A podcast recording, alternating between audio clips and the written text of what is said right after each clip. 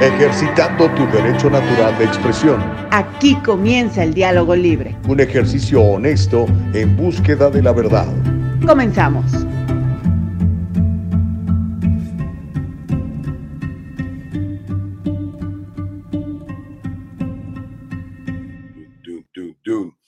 ¿Qué hubo, Mire, aquí estoy como Pedro Infante. De aquel chorro de voz nomás me quedó un chisguete pero no podíamos dejar pasar más días sin, sin hacer el diálogo libre. Pero mire, ya gracias a Dios eh, mi voz está mejorando un poquito. pues con toda esta temporada de cambios de clima y tal, ¿verdad?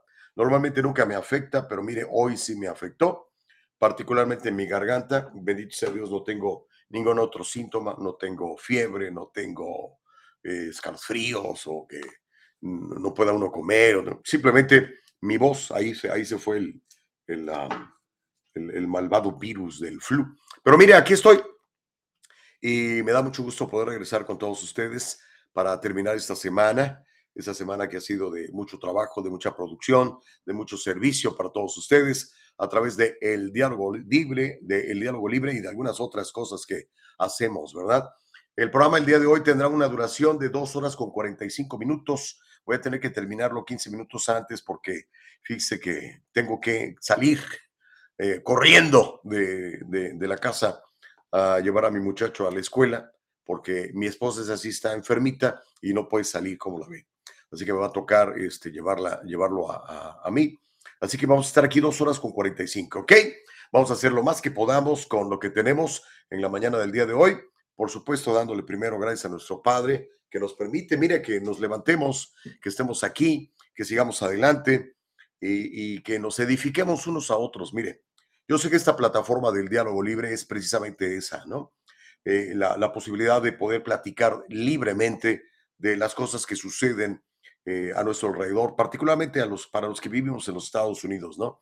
Este programa está principal, principalmente pensado en los inmigrantes y en los latinos que vivimos en los Estados Unidos.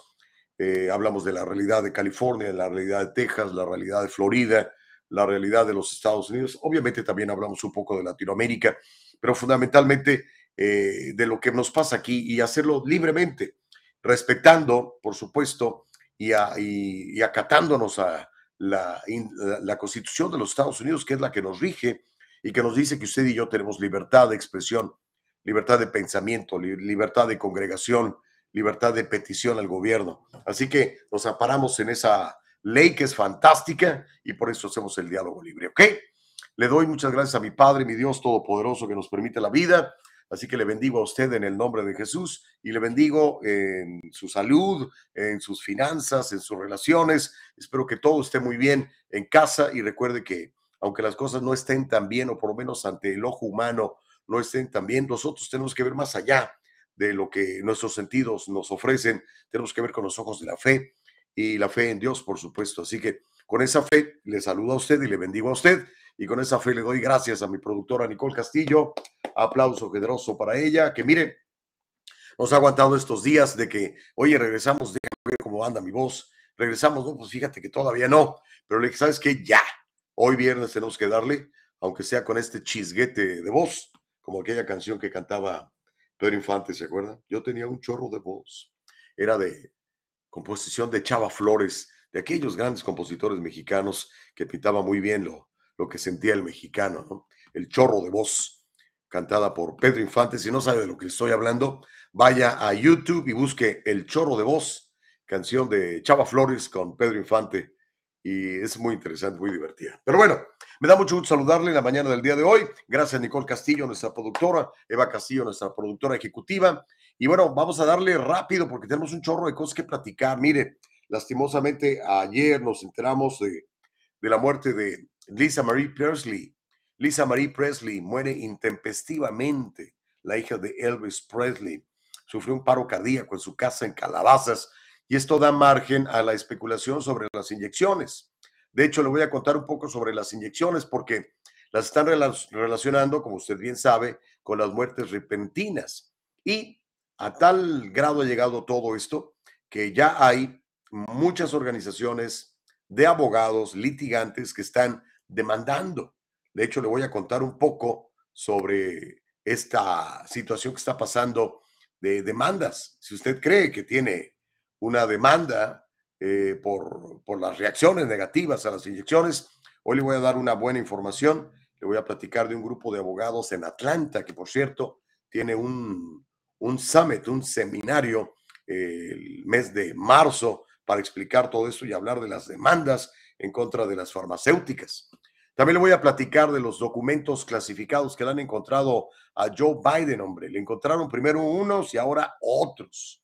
¿Y eso en qué puede terminar? No creo que vaya a terminar en una redada como la que le hicieron a Trump. Por eso es que Trump está acusando a Biden de venderse con China y dice cómo a él no lo investigan y a mí se han investigado hasta, hasta el closet de Melania, se metieron a revisar la ropa interior de la ex primera dama, oiga. Vamos a platicar de la inflación. La inflación en los Estados Unidos está bien alta, terminó con el por encima del 6% en diciembre y también le voy a platicar cómo los americanos se están eh, hundiendo en deudas. Tengo más historias, vamos a ver hasta dónde nos alcanza el tiempo y obviamente las opiniones de ustedes que son importantísimas porque el programa se llama así, el diálogo libre, para que usted también le pueda dar con todo, ¿ok? Así que como hacemos normalmente, déjeme saludarle siempre a los que ya están en el chat, tanto en YouTube como en Facebook. Ya saben que estamos en eldialogolibre.com, eldialogolibre.com, en Facebook y YouTube. Y después más tarde lo puede escuchar en forma de podcast en Spotify, en Apple y en Anchor. Yuleda la vi como de costumbre, siempre la primera en comentar en, en, ah, el Facebook. ¿Cómo estás, Juliet? Buenos días. Eh, buenos días, contestó ahí también Nicole, que está participando hoy. Don Myron Duarte en ah, YouTube dice, buenos días, don Gus, buenos días para usted, mi querido Myron, para toda la familia. Dice, hola Nicole, también le manda saludos a Nicole, Myron. Doña Clarita Lugo dice, buenos días, Gustavo, buenos días, Clarita. Hacía mucho que no comentabas o es la primera vez que comentas, no recuerdo tu nombre, pero me da mucho gusto verte en el chat comentando. Yo sé que hay mucha gente que nada más le gusta ver y está comiendo sus palomitas, viendo cómo la gente se hace pedazos en sus comentarios, ¿no? Pero comente, gracias por comentar, eh, Clarita, te lo agradezco mucho.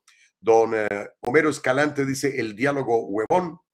Bueno, es que Homero Escalante nunca se enferma. Ya ve, bendito sea Dios, mi querido Homero, que nunca te enfermas. Octavio Vargas dice, buenos días, Tocayo, buenos días, Tavo, ¿cómo estás? Un abrazo. Don Myron Duarte dice, saludos a Corina, que se mejore muy pronto. Sí, yo también quiero que se mejore pronto mi esposa.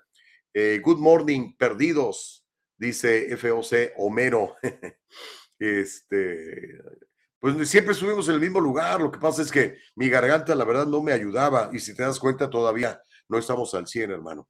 María Aquino dice buenos días, don Gustavo, Nicole y a la gran familia del Diálogo Libre, que se mejore. Y su esposa también, bendiciones. Qué amable, María, muy amable. Homero dice, hablan de lo que pasa en California, en Florida, en Texas, pero también promueven la represión casi de forma religiosa, no se diga, contra los que somos pobrecitos, dice Homero. Buenos días, Nicole. Tavo dice saludos al equipazo Castillo Vargas. Gracias, Octavio. Homero dice, veo mano negra en las supuestas apariciones de documentos clasificados en contra del Capitán América, presidente Biden, el hombre de la honestidad, valiente. Marta Moreno, ¿cómo estás, Martita? Dice, buenos días, qué bendición sientas mejor. Bendiciones a montones todos. fíjate que eh, lo frustrante es que nunca me he sentido mal, simplemente mi garganta no me, no me daba, fíjate, no me daba.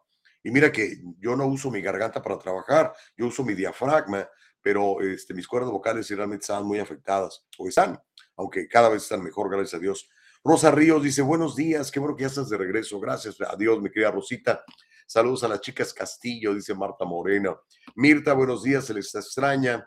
Día de bendición. Sí, es un día de bendición, Mirta, estamos vivos, gracias a Dios. Hubo muchos como, como yo, eh, eh, Lisa Marie, que ya no, ya, no, ya, no, ya no vieron este día. José Rías dice, buenos días. Connie, ¿cómo estás? Buenos días, Connie. Dice muy buenos y bendecidos días, qué bueno que ya estás de regreso, un poquito mejor, vamos mejor, gracias a Dios, mi querida Connie.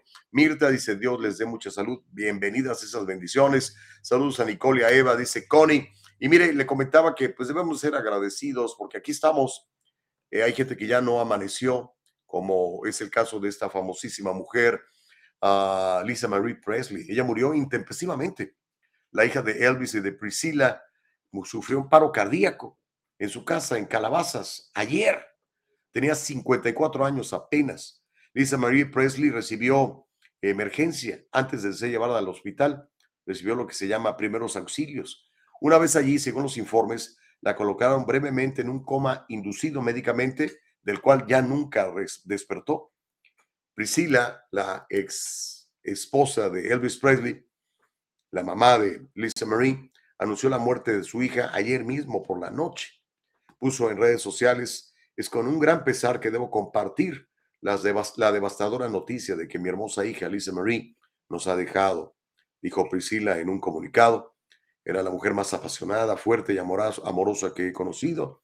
Pedimos privacidad mientras tratamos, tratamos de lidiar con esta profunda pérdida. Gracias por el amor y las oraciones. En ese momento no habrá más comentarios. Fue el último que puso en sus redes sociales Priscilla Presley, la mamá. Imagínense qué, devastador debe ser para una madre perder a su hija o a su hijo. O sea, lo normal es que nosotros nos muramos antes que nuestros papás. Pero bueno, aquí tenemos un breve reporte eh, de parte de la televisión, donde se habla precisamente de, del fallecimiento de, de Lisa Marie Presley, 54 años nada más, la única hija que tuvo Elvis, que también, usted lo sabe, falleció eh, presuntamente por una sobredosis de barbitúricos combinada con un ataque cardíaco. Pero bueno, eh, tenemos el reporte, mi querida Nicole.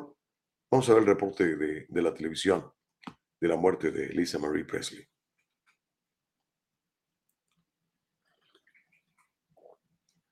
Uh, the Associated Press is now reporting that Lisa Marie Presley, Elvis Presley's only daughter, has died at age 54. Mm.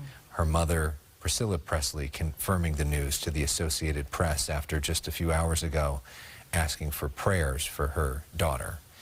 Uh, Lisa Marie uh, went apparently went into some sort of cardiac arrest earlier today. Yeah. Uh, they tried to revive her, but it ultimately was not enough. Apparently, she was found in her bedroom unresponsive by a housekeeper. Uh, her ex-husband got home because they were living together again after taking the kids to school. TMZ saying that he performed CPR until paramedics arrived. And we have this um, terrible update. Yeah. And thinking of Priscilla Presley, because Lisa Murray's only 54 years old. Yeah, we just showed you some video of, uh, of her on Extra from just yesterday. She was at the Golden Globes over the weekend. Austin Butler was one of the big winners who plays her father in Elvis. He thanked her. Uh, Billy Bush had this conversation with her, thought at the time something seemed a little off with her. Billy is going to join us in about 15 minutes uh, on the Fox 11 News special report. Priscilla Presley did release a statement saying she was the most passionate, strong, and loving woman I have ever known. Um, can you imagine the, the, heartbreak of a mother to lose a child? And, and Lisa Marie Presley has four children of her own. One of them did die from suicide, but she has her children too, and they must be grieving so terribly this morning. This Qué trágico, ¿no? Qué trágico. bueno, pues ya espero descanse en paz Lisa Marie. Uh, murió súbitamente. Y otra vez vuelve el asunto de, de las inyecciones, ¿no? De estas muertes súbitas que dicen podrían estar relacionadas con todo esto, ¿no? Y ese es otro tema que lo vamos a platicar aquí en el diálogo libre. Obviamente, requiero sus opiniones, ¿no? Lo que sí le quiero platicar es que si conoce usted de personas que han tenido algún, algún deceso o alguna repercusión grave y usted cree que se debe a las inyecciones, va a haber una conferencia de litigación por el COVID. Son dos días, el 25 y el 26 de marzo en Atlanta. Es una conferencia nacional en donde llegan muchas personas que dicen que las inyecciones les han causado daños irreparables e incluso la muerte, como ya lo hemos eh, platicado aquí en este programa antes, ¿no? Es el diálogo libre. Obviamente, como no estamos patrocinados por las grandes farmacéuticas, tenemos la libertad de hacerlo. En los canales regulares de televisión no lo pueden hacer porque las farmacéuticas les pagan sus sueldos. Entonces, es muy difícil darle de patadas al pesebre, ¿no? Aunque se supone que los noticiarios están para el servicio de la comunidad. Pero bueno, eso es lo que hay. Por lo pronto le voy a contar. Esta conferencia se llama Conferencia de Litigios COVID. Es una reunión de abogados litigantes que están litigando en eh, casos relacionados con el bicho. Durante los próximos 10 años se prevé que las demandas por el COVID experimenten un tremendo crecimiento. La conferencia va a ofrecer oportunidades para que usted establezca contactos y paneles de discusión que estarán dirigidos por abogados involucrados en litigios por las inyecciones.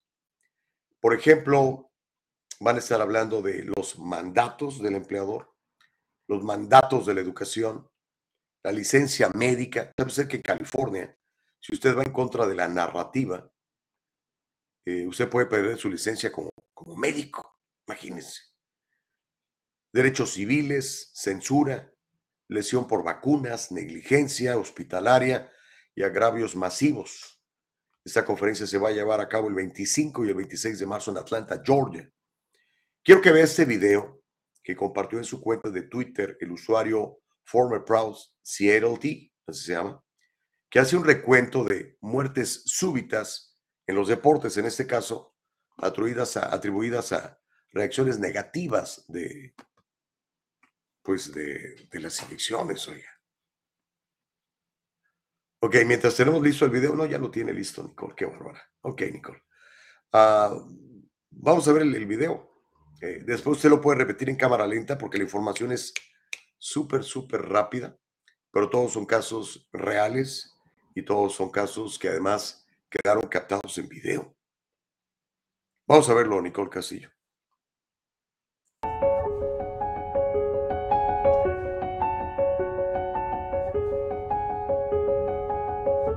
It is my duty and responsibility as a consultant cardiologist and public health campaigner to urgently inform doctors, patients, and members of the public that the COVID mRNA vaccine has likely played a significant role or been a primary cause of unexpected cardiac arrests, heart attacks, strokes, cardiac arrhythmias, and heart failure since 2021 until proven otherwise.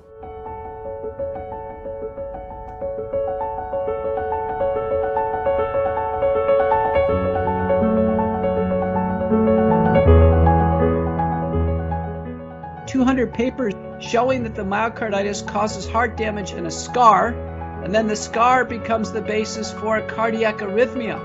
And then the arrhythmia is responsible for the sudden death that we're seeing. And we're seeing sudden death now on a massive scale in younger people. Um, it's my view, it's the COVID 19 vaccine until proven otherwise. 45 year old Deputy Sheriff Chad Beatty. The coroner says he suffered a cardiac event in his patrol car.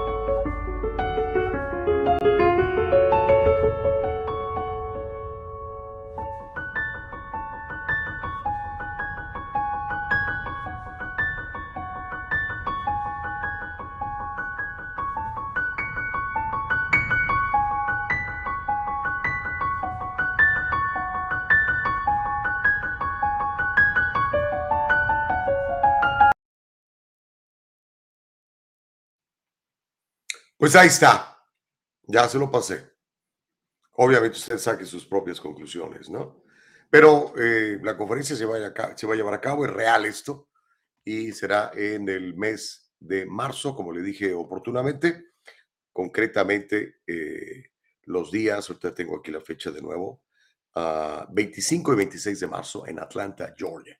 ¿Okay? Si quiere más información, lo único que tiene que buscar es como le dije, ahí está el, letrero, se llama COVID Litigation Conference. Y como lo anticipábamos, pues sí, se van a venir muchas demandas por todo, por todo esto. Pero bueno, eso es lo que hay. Vamos a los comentarios, yo sé que esto va a calentar el chocolate en el diálogo libre. Déjeme ir en donde me quedé. Marisol, ¿cómo estás, Marisol? Marisol Ramos dice buenos días. Gracias por estar aquí. Gracias, mi querida Marisol. Aquí estamos echándole rayos al tigre, no nos rajamos. Reyes Gallardo dice, qué interesante y misterioso es que se puede saber hasta día, hasta el día en que vamos a nacer, pero el día de nuestra muerte, descanse en paz. Pues sí, eso sí, no sabemos cuándo tenemos la cita con la muerte, ¿no? Los únicos que saben son los que están condenados a muerte y que ya les dijeron, ese día te van a ejecutar, ¿no? Yo creo que son los únicos. ¿Verdad? Homero dice, esta muerte repentina nos recuerda seguir recomendaciones de los expertos, de los médicos, de los científicos. Si tienes que vacunarte, te vacunas. Ah, ah, ah. Y si te tienes que tomar un medicamento para que no te enfermes de la garganta, te lo tomas. Si tienes que vacunar, si tienes que vacunar, que vacunar de con tiempo para la temporada de enfermedades de vacunas, no seas cavernícola, dice don Homero Escalante, que bueno, que usted lo sabe, es un seguidor a muerte de, de la ciencia. Ah, dice, pero los cavernícolas en su afán de convencerse a sí mismos de sus propias mentiras relacionan una cosa con otra, pero eso es extremadamente peligroso, dice Homero. Híjole, este, ese debate es muy interesante, ¿no? Pero yo creo que cada vez hay más personas que dicen, a ver, espérame tantito, ¿no? Espérame tantito. E incluso conozco médicos que me dicen, a ver, Gustavo, espérame tantito, ¿no? Ah, ellos les habían dicho otra cosa, muchos de ellos. FOC Homero dice, gracias a Elon Musk, ya se puede hablar del COVID fraud. Aún los borregos ignorantes siguen defendiendo el experimento. Mi cuerpo, mi decisión, dice el señor FOC Homero, y dice, borregos, así con mayúscula. Pues bueno, eso es lo que hay, chamacos, a, a cuidarse, a protegerse, ¿verdad? Por supuesto. Pero bueno, hablemos de otros casos y otras noticias, que hay muchas. Me voy a tratar de ir rapidito, porque como le dije, el día de hoy tenemos una edición que no será de dos horas, sino de, dos, de una hora cuarenta y cinco. Platiquemos de otro tema que está siendo, pues, ah, muy comentado, incluso, y me llama mucho la atención, por la misma televisión, los canales regulares de noticias que normalmente ah, pues no, no, son, no son muy críticos del actual régimen Biden, ¿no? Pero le han encontrado más documentos clasificados a Biden.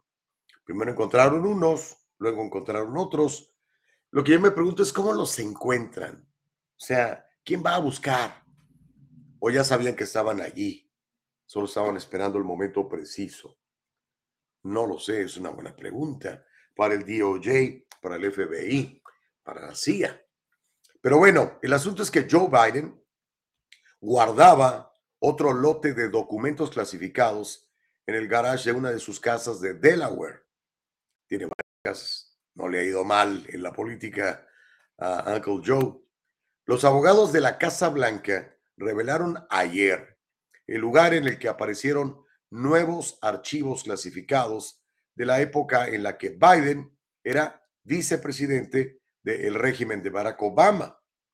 La oficina del asesor jurídico de la Casa Blanca registró esta semana las dos residencias de Biden, una en Rehoboth Beach y otra en Wilmington, ambas en el estado de Delaware, tras las revelaciones sobre documentos clasificados escondidos en una oficina privada del think tank Penn Biden Center. Penn Biden Center se llama por la Universidad de Pensilvania. Fíjese, nada más. Resulta que la Universidad de Pensilvania tiene o tuvo, pero yo creo que sigue teniendo, un acuerdo con Joe Biden, ¿ok? Y le puso este centro, y a cambio de eso, Joe Biden consiguió donaciones del Partido Comunista Chino para, para la Universidad de Pensilvania. Por eso se llama Penn Biden Center que como le digo está adscrito a la Universidad de Pensilvania. Los abogados de la Casa Blanca aseguran que se pusieron inmediatamente en contacto con el Departamento de Justicia cuando descubrieron estos documentos. Hay un cuate que se llama Richard Sober, quien es el asesor especial del presidente, que volvió a insistir en la cooperación de la Casa Blanca con los archivos nacionales y el Departamento de Justicia. Ahora, aquí hay varios problemas, ¿no? O sea, no nada más que tenga estos archivos clasificados el presidente Biden. El problema es que los tiene desde que él era vicepresidente. Un vicepresidente no está autorizado a desclasificar documentos como sí lo está el primer mandatario. Entonces tenía por lo menos en su poder esos documentos desde hace mínimo seis años. ¿Okay? Aunque él dice que no sabía. Pues no sé, yo sí le creo que no sepa porque se ve que no sabe muchas cosas. el señor Biden, ¿no? No sabe si es su esposa o si es su hermana. No, no sabe un montón de cosas, se le va la onda al Uncle Joe, ¿no? Pero bueno, quiero que veamos ese video. Es un reporte de la televisión en donde se habla de estos documentos clasificados encontrados en posesión de eh, el señor Joe Biden, cuando se supone que no se puede. Ya ve cómo le fue a, a Trump. Le fueron a incautar ahí cosas y fueron a hacerle una redada a su mansión de Mar-a-Lago. Se metieron hasta el closet de la esposa a revisarle los calzones a la señora Melania Trump. Imagínense nada más. Pero bueno, tenemos el reporte. Vamos a verlo y ahorita leo sus comentarios aquí en el Diálogo Libre. Venga, Nicole. Attorney General has appointed a special counsel to investigate the confidential documents Joe Biden kept from his time as vice president. It's after a second lot of documents were discovered in his possession. Sky News Washington correspondent Annalise Nielsen joins us now live. Annalise, what does this mean for Joe Biden? It means he's facing a long investigation, but it does also give him space to step back and not answer any further questions on what's been rolling revelations about documents from his time as vice president being found in his possession.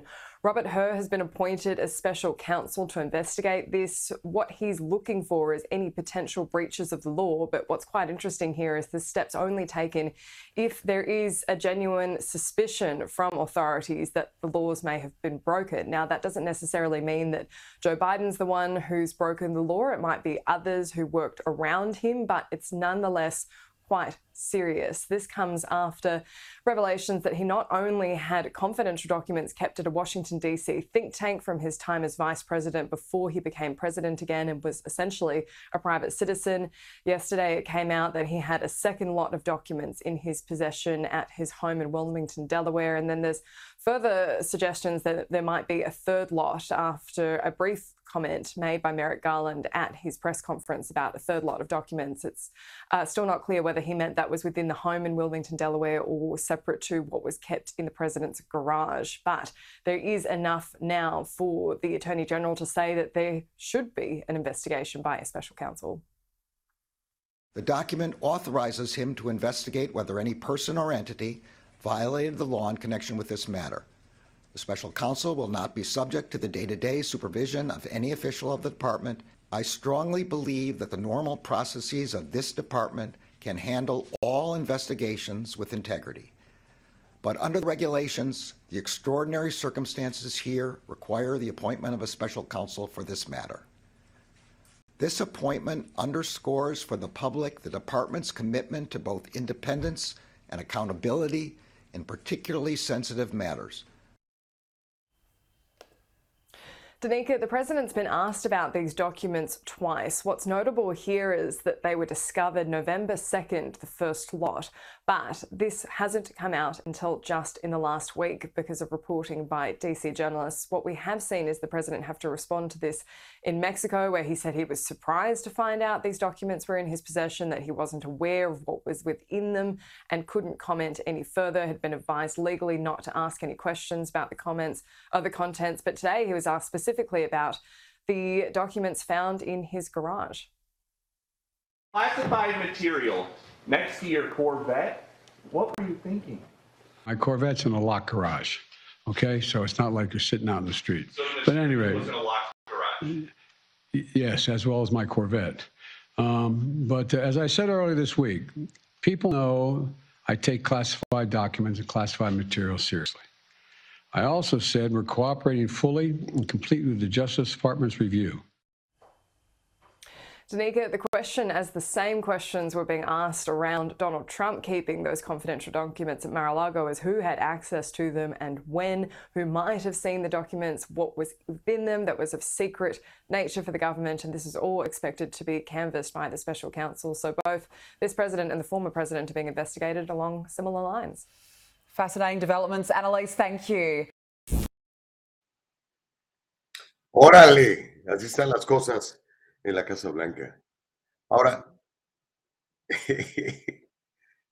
aquí es donde empieza uno a especular ¿verdad? y, el, y hacer sus picas y todo lo demás. porque pareciera que, que le quieren dar en la torre a Biden. Desde que, desde que el viejito anunció que quiere reelegirse, como que el establishment eh, demócrata, el, el deep state, o sea, los que usted sabe que controlan el país, o por lo menos que quieren controlarlo, eh, no lo quieren a él, ¿ok? Ya quieren a otro. Entonces, a lo mejor le sacan sus trapitos al sol, a lo mejor dejan que, que nos enteremos qué dice la, la laptop de Hunter Biden, a lo mejor no, no lo sé. Híjole, va a ser muy interesante esto, pero mire, voy a leer todos sus comentarios después de una breve pausa. Vamos a ir a una pausa y al regresar leemos todo esto y también le voy a platicar de lo que vamos a hablar inmediatamente después, porque Trump ya acusó a Biden de, de venderse con China y dice, a él no le hacen uh, redadas, porque a mí sí. Bueno, eso se lo vamos a platicar después de la pausa. No le cambia, regresamos en el diálogo libre.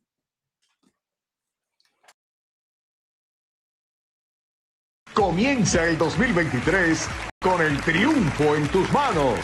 Acompáñanos a nuestro primer evento presencial en el Triunfo Corporation, jueves 19 de enero a las 6 de la tarde, con la participación de la laureada psicóloga y conferencista Miriam Valvela, con el tema De cara al éxito y sin error de cálculo el hombre que más sabe de impuestos y negocios en el país, Carlos Guamán, con los ocho pasos para empezar y hacer crecer tu empresa. Y su servidor, Gustavo Vargas, con la propuesta Metas Económicas para el 2023. Aparta tu entrada gratis llamando o enviando un texto al 714-953-2707. Cupo limitado. Comienza el 2023 con el triunfo en tus manos. En el Triunfo Corporation proveemos servicios de contabilidad profesional. Con nuestro servicio tú manejas tu negocio, nosotros corremos los números. Tienes bastante que hacer con la gestión de tu negocio. Deja que nuestro experimentado equipo se encargue de todo el complejo trabajo de contabilidad, incluida la clasificación de transacciones diarias y el seguimiento de gastos, nómina, pago y facturación. En el Triunfo Corporation nos aseguraremos de que siempre tenga una idea clara de su situación financiera. Confíe en que su trabajo de contabilidad administrativa se procesa de manera precisa y oportuna. Ahorre tiempo valioso, recupere todas esas horas dedicadas a la contabilidad y utilícelas para hacer avanzar su negocio. El Triunfo Corporation, localizado en el 1415 al este de la 17 Street en Santa Ana, California. Llámenos al 714-953-2707. 714-953-2707. Encuéntrenos en todas las redes sociales y cada semana en el Triunfo Financiero. No viva con el temor a una auditoría sorpresiva del IRS. En el Triunfo Corporation le ofrecemos apoyo fiscal adaptado a sus necesidades. La temporada de impuestos no tiene por qué ser tan estresante si trabaja con nuestro equipo de profesionales. Déjelo en nuestras manos ahora mismo. Experiencia y profesionalismo son la combinación excelente en reporte de impuestos. Examinamos las deducciones adecuadas y consideramos su situación personal para ayudar a minimizar su carga personal. Conveniente absoluta para usted de principio a fin. En el Triunfo Corporation brindamos una experiencia digital perfecta. Estamos disponibles para ayudarlo a poner en marcha un plan estratégico sólido. El Triunfo Corporation, localizado en el 1415 al este de la 17 Street en Santa Ana, California. 714-953-2707. 714-953-2707. Encuéntrenos en todas las redes sociales y cada semana en el Triunfo Financiero. Ya regresamos, gracias por seguir con nosotros. Es el diálogo libre. Estamos completamente en vivo después de unos días de ausencia debido a, mi garganta, oiga, que no, no, se, no se estaba, no se estaba poniendo en, en, onda, ¿no? No se estaba alineando, no cooperaba. Pero bueno, finalmente aquí está cooperando un poco, no, no al 100, pero mire, con este 75%, con esto la armamos. Gracias por estar con nosotros. Ya sabe, le pedimos siempre que nos, que nos vea y que nos comente. Le agradezco mucho cuando nos comparte. Cuando nos comparte es así como que lo máximo para mí.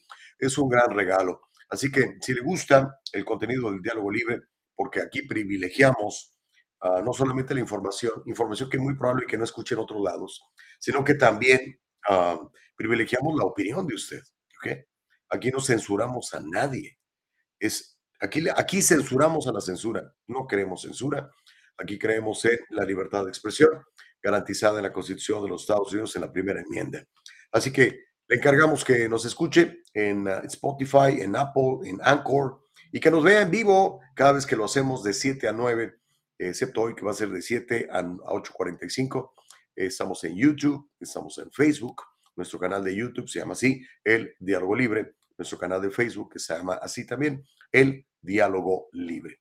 Y ya sabe que si me siguen en redes, eh, esto lo retransmito en mi, en mi portal de, de Facebook. Si me busca como Gustavo Vargas Saucedo, me va a encontrar en Facebook.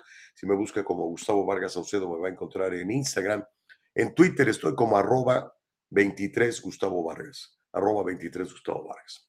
Pero bueno, leo algunos de sus mensajes y después vamos con la reacción de, de Trump eh, en, en, relación con lo que está pasando con los documentos clasificados que le encuentran a Biden, oigan. A ver dónde me quedé, dónde me quedé.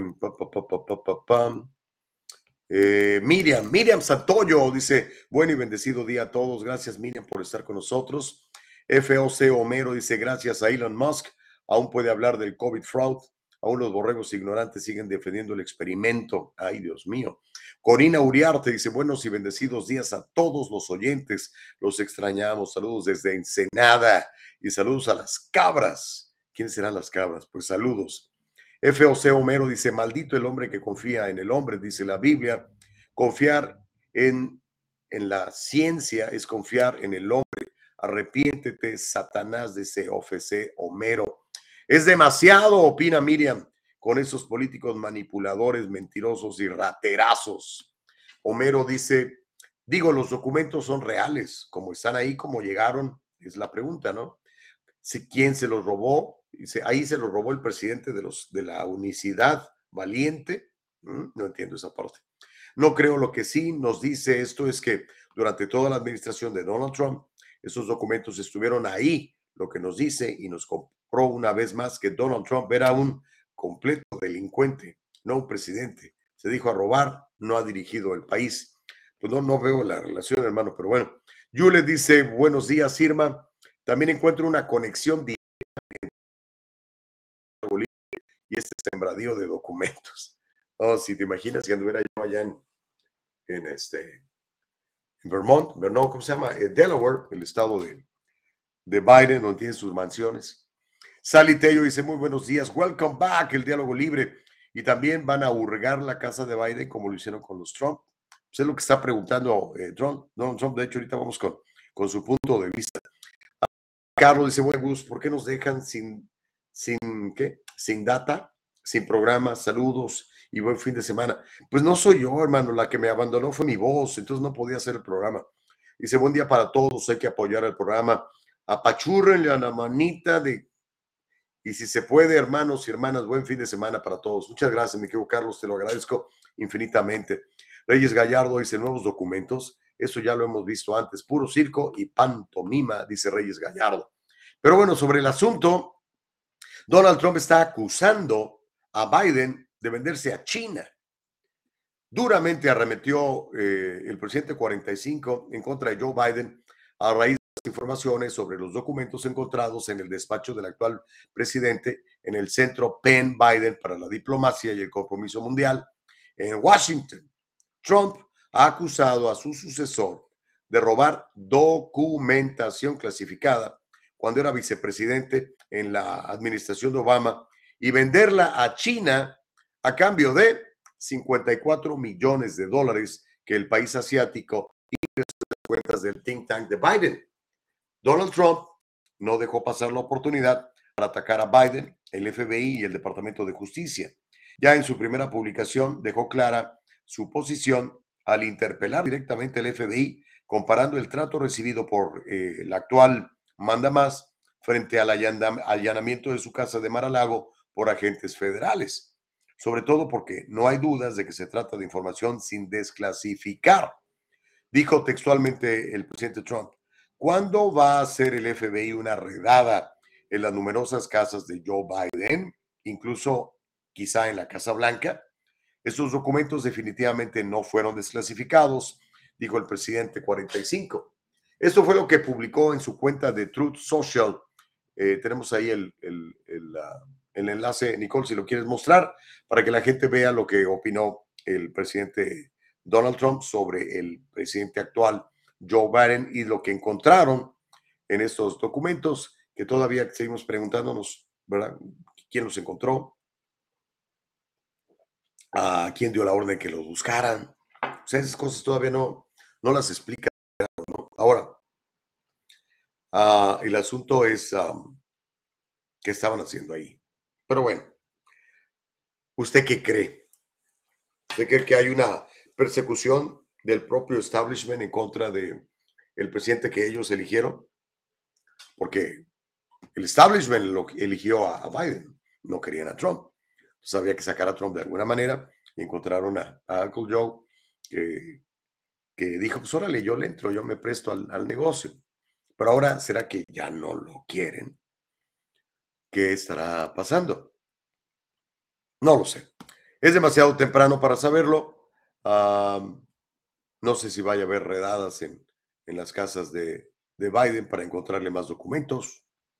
No sé si ya el FBI finalmente nos va a decir qué contiene la laptop de Hunter Biden, que la tienen desde meses antes de, de las elecciones pasadas. ¿Cómo la ve desde ahí? No lo sé. Josie Chávez dice, buen día, ¿todo bien? Pues aquí estoy con un chisguete de voz, mi querida Josie, pero echándole rayos al tigre. Homero dice, hay represión orquestada, financiada y perpetrada, todo eso, orquestada, financiada y perpetrada por el temible personaje oscuro Gustavo Cholos Vargas. Además, no es el Capitán América quien tiene cuentas bancarias en China, es Donald Trump. ¿En serio?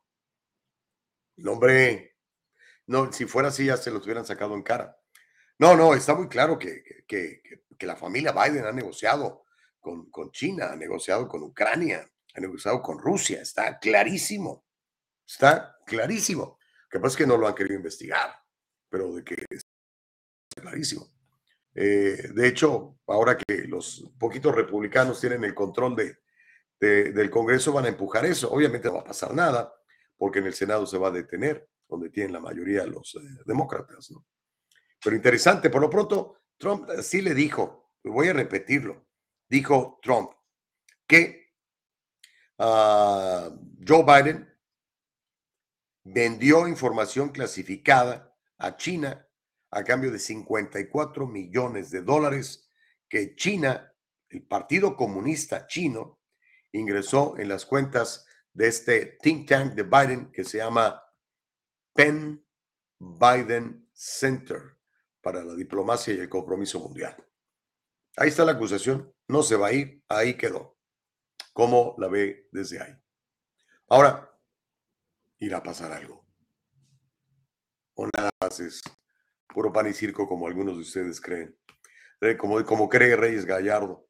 Dice Reyes Gallardo, para el Estado profundo, el presidente es manipulable. Llámese como se llame. Por eso pienso que es puro circo, dice Reyes Gallardo. Mau Reyes dice, pasemos a otra página, dejemos de especular, dice Mauricio Reyes. Mi querido Mau, es que con la información que te dan, lo único que te queda es especular. No son transparentes, ¿no? Deberían ser transparentes. Carlos dice, buen día para el dolor de muelas, don Homero, alias el doctor Chapatí. bueno, ya te saludaron, Homero. Te saluda Carlos. Ok. Pero bueno, dentro de todo esto que está pasando, no sé si se ha fijado que todo está más caro. Todo está más caro. No lo podía creer eh, ayer, ayer o antier. Ayer, creo. Ayer pasé al supermercado. Me gusta ir al Northgate González Market. Me, ¿Cómo me gusta ir? Me, atienden súper bien. Pero oiga, todo está carísimo. Una docena de huevos, nueve dólares más impuesto sea casi 10 dólares. Dices, no manches. ¿En serio? Dicen que es por, por eh, un flu que le dio a las gallinas y que las gallinas se murieron, todo ese rollo, ¿no? Pero ya se veía venir esto, ¿no? De los aumentos de precios en, en los huevos, porque pues esta legislación que tenemos en California, ¿verdad? Que están muy preocupados porque las gallinas anden sueltas y no estén estresadas, encerradas en un cuartito. Estos eh, legisladores demócratas se preocupan por eso, no se preocupan por, por prevenir el asesinato de cientos de miles de niños en los úteros de sus mamás, ¿no? Entonces eso hace que las gallinas anden, pues no, no produzcan tantos huevos, andan sueltas, ¿no? Eh, por eso que también el tocino está carísimo, porque los puercos también tienen que andar sueltos, tienen que tener espacio, dicen los, los, eh, los legisladores demócratas saben mucho de, de veterinaria, ¿no? Y saben muchísimo. Tarados. Entonces, este cuento de, de que no comamos carne, ¿no? Quieren que estemos comiendo insectos. Pero bueno, el asunto es que las cosas están carísimas. La inflación rebasó el 6% al terminar el año pasado. De hecho, son cifras del mismo gobierno. ¿eh?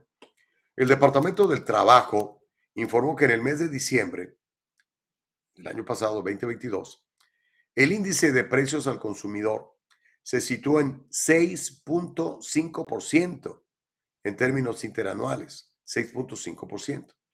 Si a usted le, le subieron sus ingresos un 6.5%, pues no hay bronca. Se mantuvo al nivel de la inflación. Pero si no, pues está usted quedándose abajo. La cifra supone un descenso de ocho décimas respecto al dato de noviembre. Noviembre estuvimos peor. Era 7.3% la inflación. Asimismo, la llamada inflación subyacente, que es el resultado de excluir el cálculo, los precios de los alimentos y la energía, se situó en diciembre en el 6%. La constante escalada de la inflación ha llevado a la Reserva Federal a subir los tipos de interés a un ritmo alto, acelerado, como parte de los continuos intentos del Banco Central para mejorar la economía. Como si la economía se pudiera mejorar desde el Banco Central. La economía se, se mejora allá afuera, hermanos queridos. Parece que esta gente no, no tiene idea de, de, la, de cómo funciona la economía. ¿no? Es oferta y demanda. Si tú a la gente le dejas producir y no le, no le pones muchos impuestos, la gente va a producir. Si a la gente le das energía que sea accesible y barata, va a producir muchísimo más. Pero si te encarecen el petróleo y te encarecen la gasolina y te encarecen el gas y la luz eléctrica, todo sube. Y te lo encarecen a propósito, a propósito, con esta estúpida idea de, de que hay que eliminar los carros de gasolina y que todos deben ser carros eléctricos y que a partir del 2035 no se van a vender carros de gasolina porque estamos matando al medio ambiente, ¿no?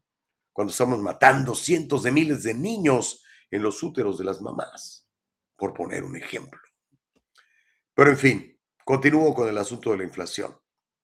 Durante el 2022, el precio del dinero se ha elevado en más cuatro puntos porcentuales.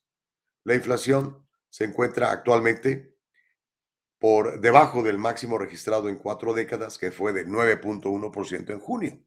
Sin embargo, sigue muy alta. Alta, alta, altísima. ¿Por qué? Porque a la gente no le alcanza para comprarse lo que se compraba antes. Así de sencillo. Lo ven reflejado en su chequera, en su billetera, en su tarjeta de crédito, que se están hundiendo en deudas, porque están comprando o pagando más por productos de primera necesidad como los alimentos, la energía, las rentas de las eh, casas y apartamentos que se han disparado en el último año y medio bajo la administración actual. Yo quiero que, vayamos a ver este video, está, está muy revelador. Es un usuario de Twitter que compartió un video mostrando los altos costos de los alimentos en Nueva York, algo que no es muy diferente a lo que estamos padeciendo en California. Y después usted me dice si le alcanza el dinero que está ganando para comprar lo que antes, digamos, hace dos años, compraba usted. ¿Le parece bien? Okidoki. Tenemos listo el video, Nicole, está muy simpático. Aquí está. Es una tienda de comestibles en Nueva York. Los precios muy similares a los de California. Venga, Nicole.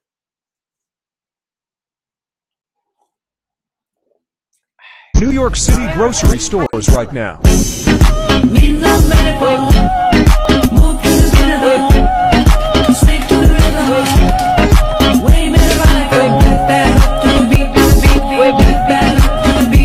New York City grocery stores. Increíble, ¿no? Cuando yo le, a los familiares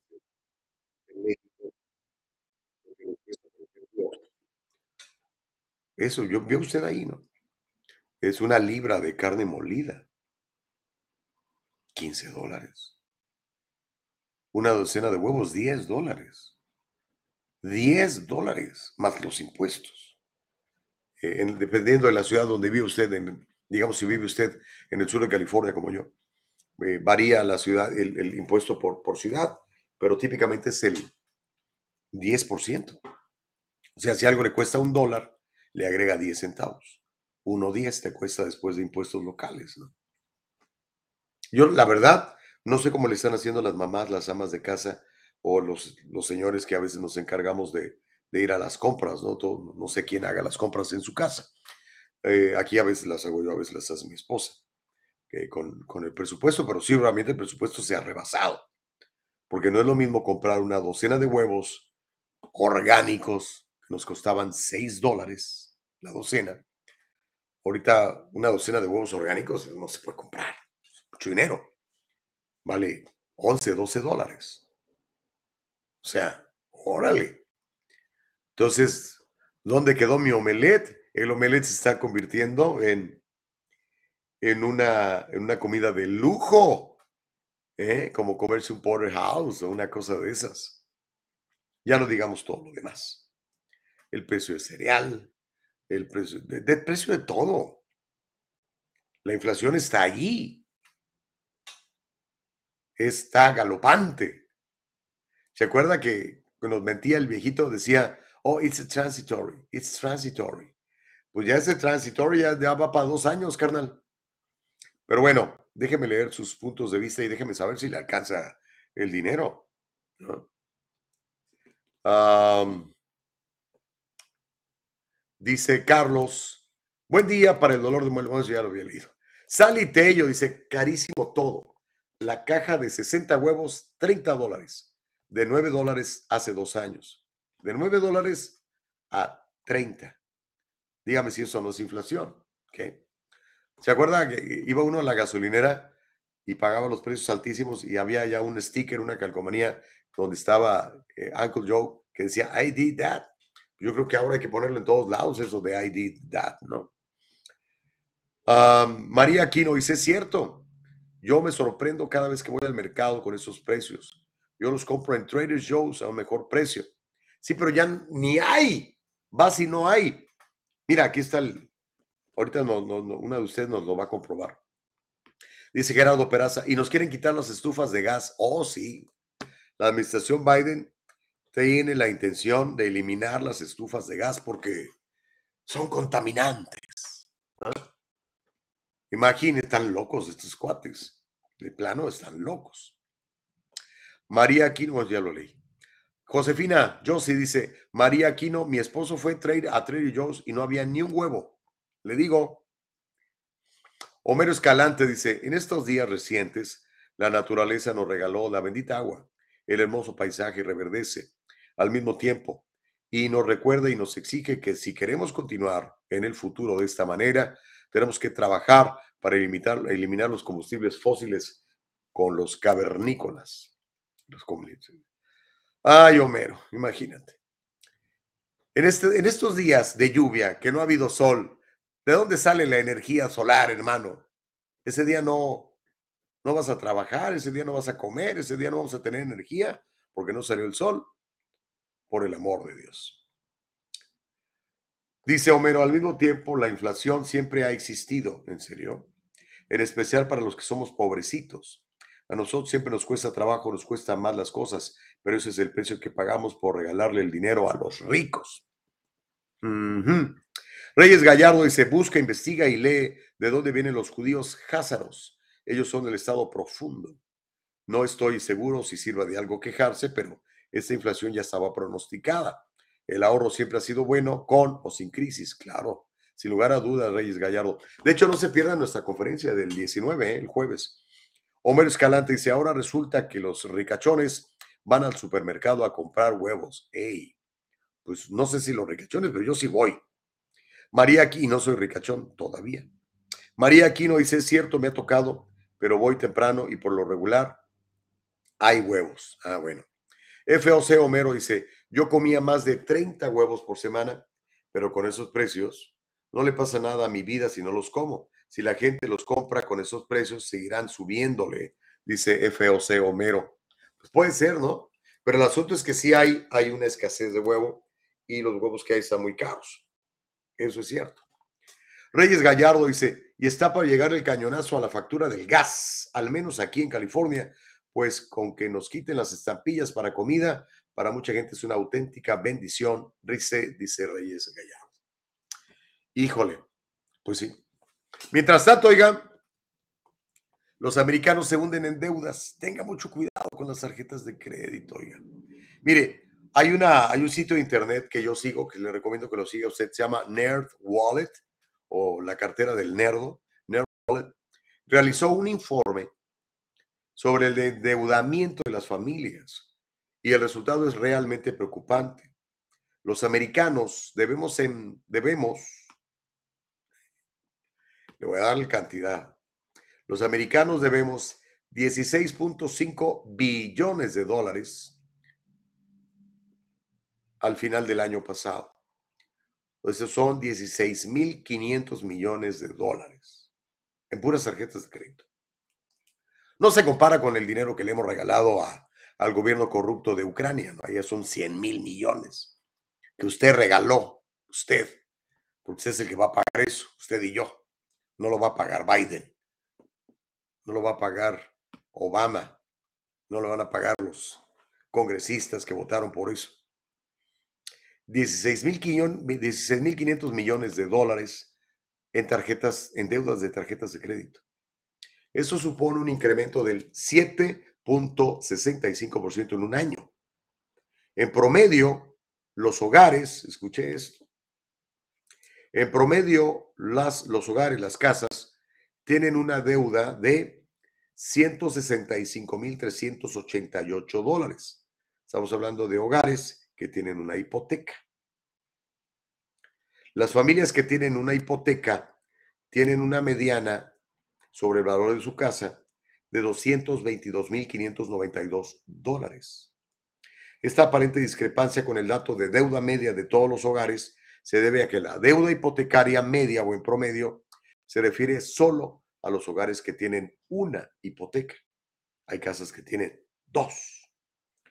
El mismo criterio se ha utilizado para quienes tienen deudas con tarjetas de crédito. El promedio hasta diciembre del año pasado en deudas de tarjetas de crédito era, agárrese, 17 mil 66 dólares. 17 mil 66 dólares.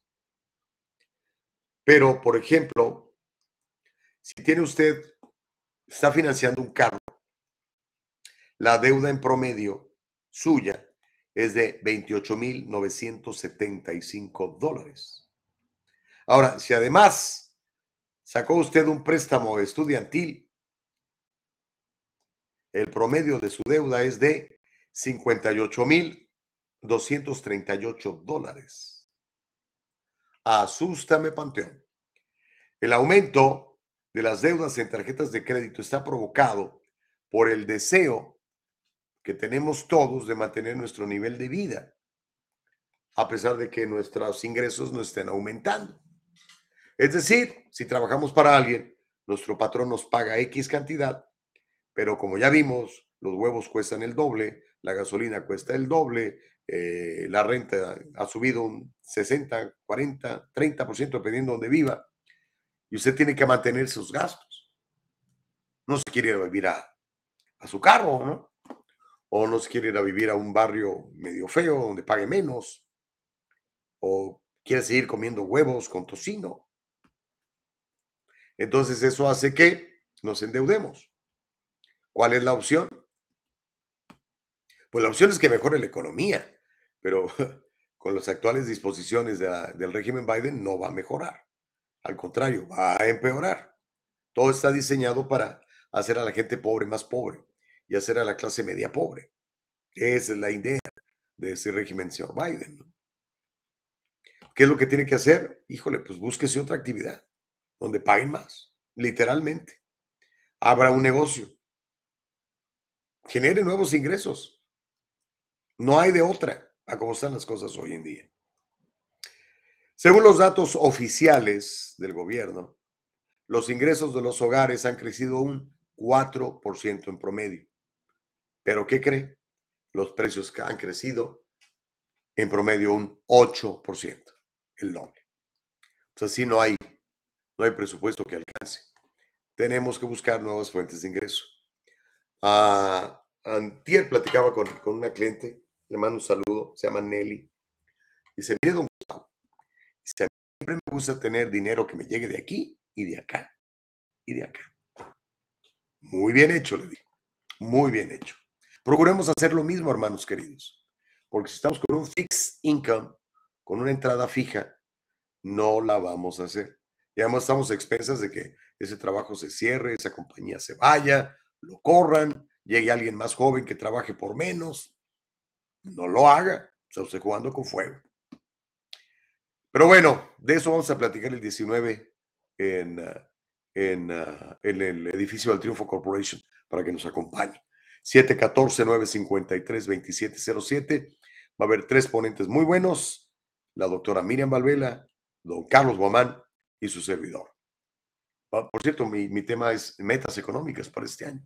¿Cuáles son sus metas? ¿Cómo hacerlas? Vamos a platicar de eso el 19, jueves, a partir de las 6.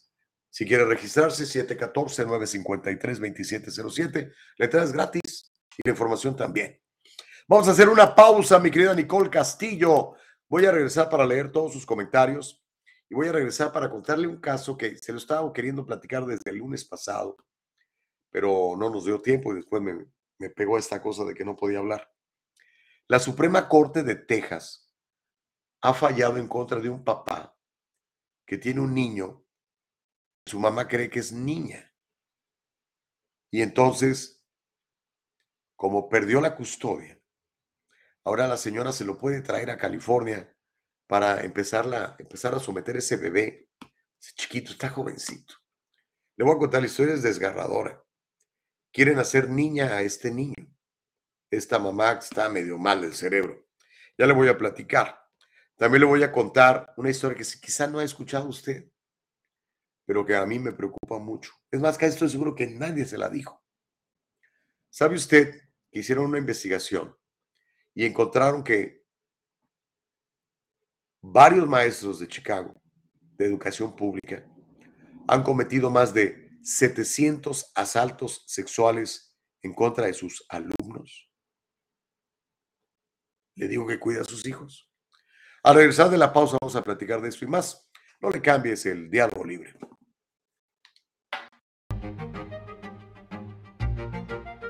El abogado José Jordán es un inmigrante como muchos de nosotros. Llegó indocumentado y fue aquí donde se hizo residente y se convirtió en ciudadano. Y ahora es presidente y fundador de la firma legal José Jordán y Asociados, donde unido a otros abogados se especializan en casos de inmigración, casos de accidentes y casos penales y criminales. Llámeles, todos ellos hablan su idioma y están para servirle.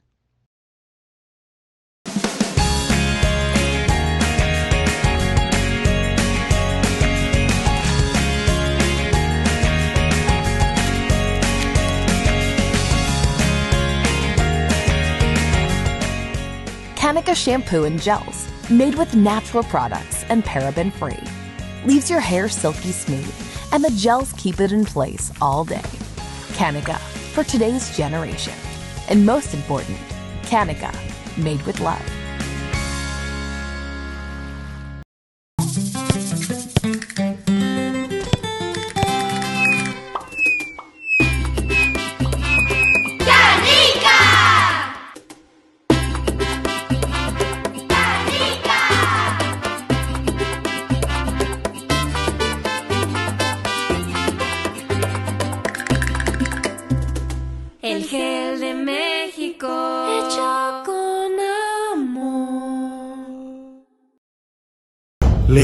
Pasado esto? Señorita, le quería preguntar acerca de mi caso. Ya de le dije que el abogado está muy ocupado. ¡Ya no más de esto! Si usted ha sufrido un accidente de trabajo o ha chocado, llame a las oficinas de Acción Legal. 888-742-0092. 888-742-0092. Grupo Acción Legal, protegiendo los derechos de nuestra comunidad. Hacer un reclamo falso o fraudulento puede ocasionar multas desde 50 mil dólares o 5 años de prisión.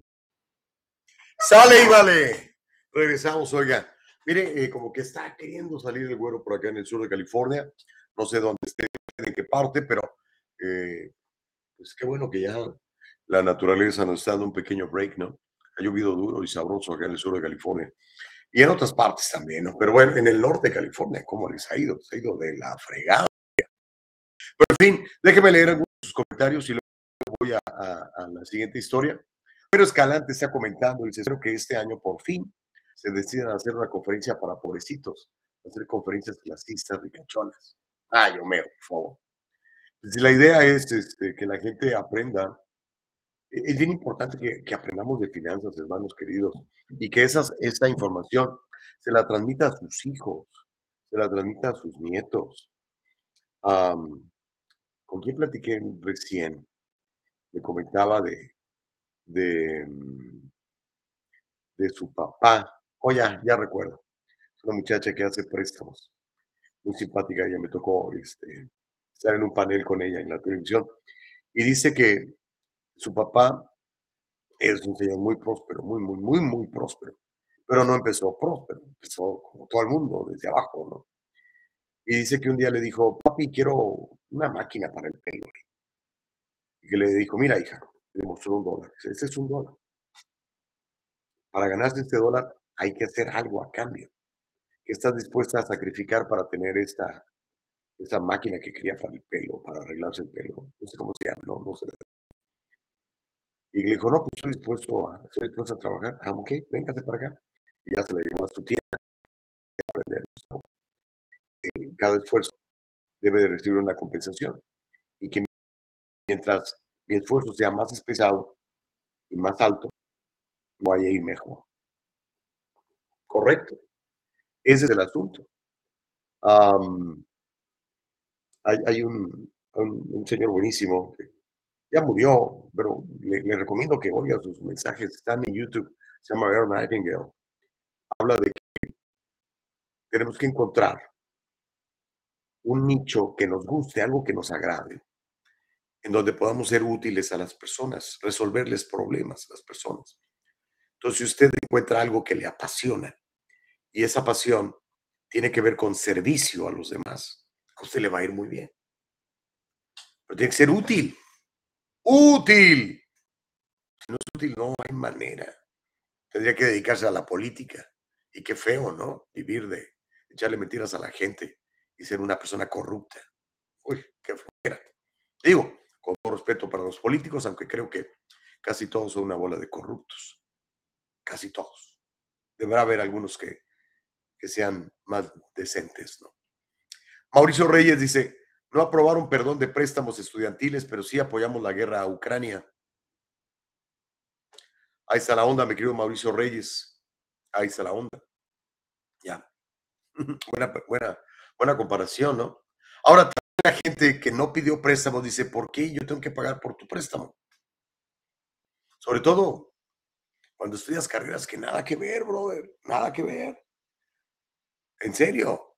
Te digo, yo, yo platico con chavos en, en esas cafeterías y en esos lugares o que andan manejando Uber.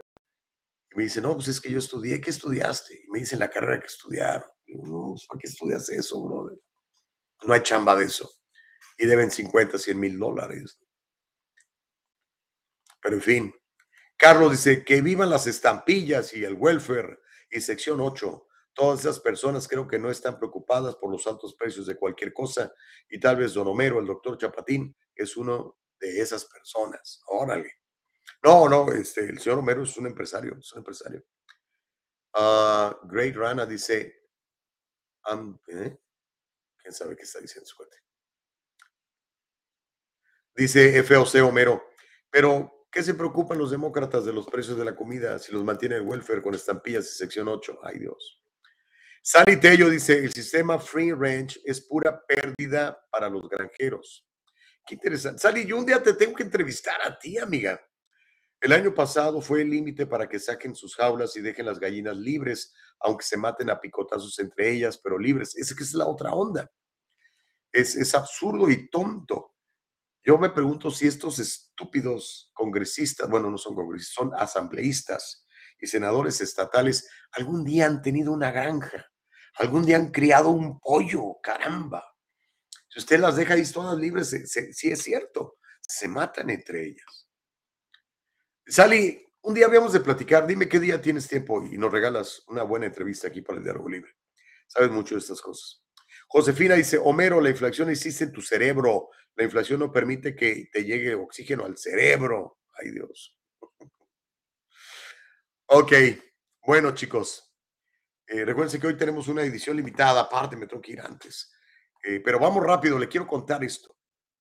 Quiero, quiero que lo vea y, podamos ver en, en todo el concepto esta ideología de afirmación de género en los niños, este afán por corromper a nuestros chavitos desde chiquitos, ese afán por confundirlos, este afán por hacerles daño.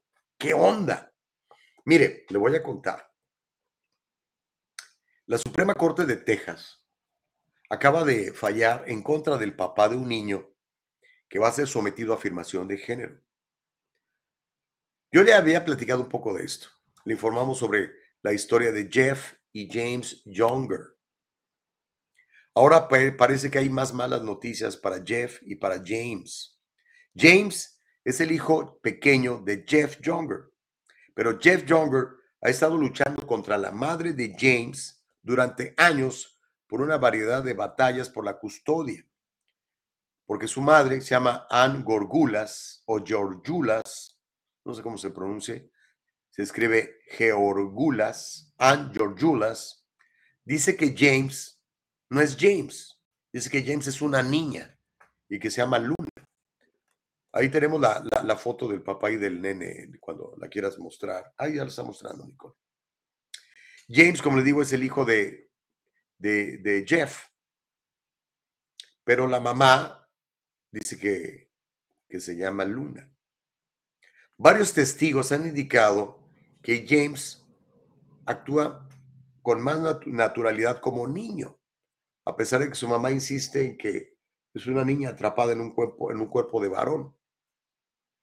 Ann Georgulas es pediatra. Imagínense. ¿Quiere llevar a su niño con esta pediatra loca? Mientras tanto, el papá cree que está usando la situación con su hijo para ayudarle en su práctica de afirmación de género. El papá, Younger, solicitó a la Corte Suprema de Texas que, eh, que el niño fuera regresado a Texas porque le preocupa la ley de California, esta del,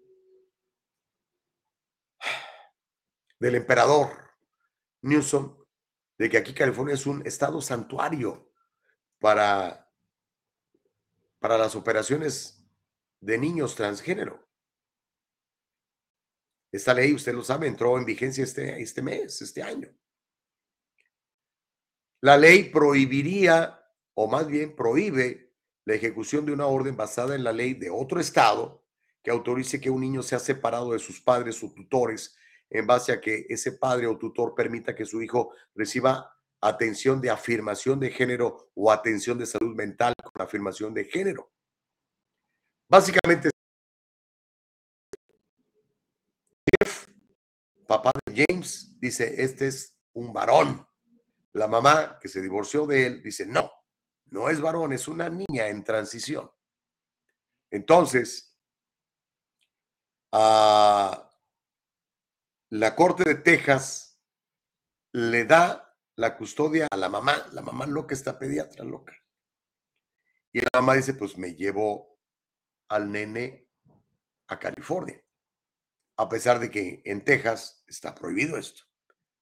Pero California dice, vénganse todos los que no les dejan castrar a sus niños allá en, en su estado. Aquí se los castramos con mucho gusto. Aquí somos bien open-minded. Aquí estamos a favor de todos los géneros. Imagínense nada más.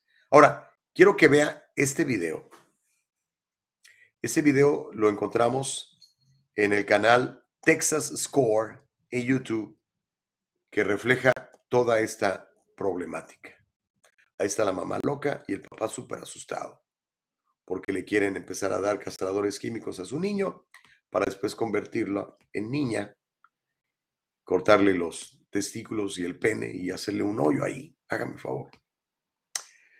Vamos a ver este video. Es clarísimo cómo explica toda esta locura de afirmación de género en los niños. O sea, si tienes 18 años y te quieres hacer lo que te quieras hacer, dale. Pero deja a los niños en paz, por el amor de Dios. Veamos.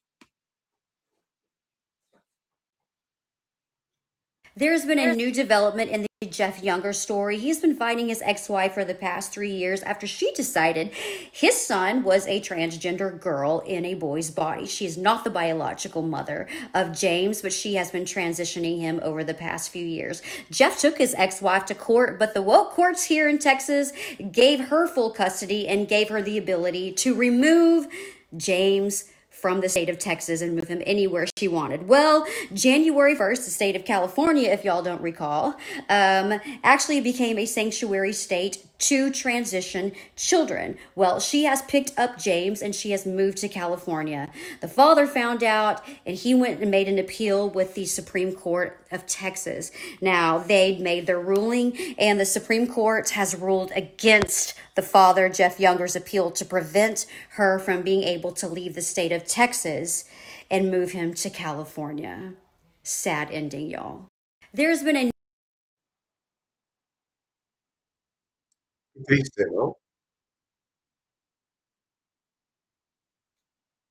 Qué triste. Qué pena me da con esa pobre niña. Esa señora debería estar en la cárcel. Eso es ese es abuso infantil, es abuso de menores. Qué bárbaro, qué bárbaro. Y este pobre hombre no puede hacer nada, por lo menos hasta ahora. Increíble. Son las cosas que estamos viendo hoy en día, hermanos queridos. A lo bueno le llaman malo y a lo malo viceversa. ¿Qué quiere que le diga? Dice Carlos, esa señora, ¿por qué no se opera la cabeza? Estamos hasta la jodida en California. Pues. Hay que cambiar California, Carlos. Imagínate. Homero dice, digo, ¿qué de malo tiene que yo y yo viva de gobierno? Si no les gusta, no les parece. Pues también entre ustedes, o perdón, son más ricos, reciben mucho más que yo. A mí me dan 500 dólares, a ustedes les dan millones. ¿Quién es más welferero? Dice Homero. FOC Homero dice, esto es la que apoyan estos demócratas hijos de Lucifer. Esto es lo que apoyan los demócratas hijos de Lucifer. Hipócritas, que vas a la iglesia apoyando lo que va en contra de Dios. Basura.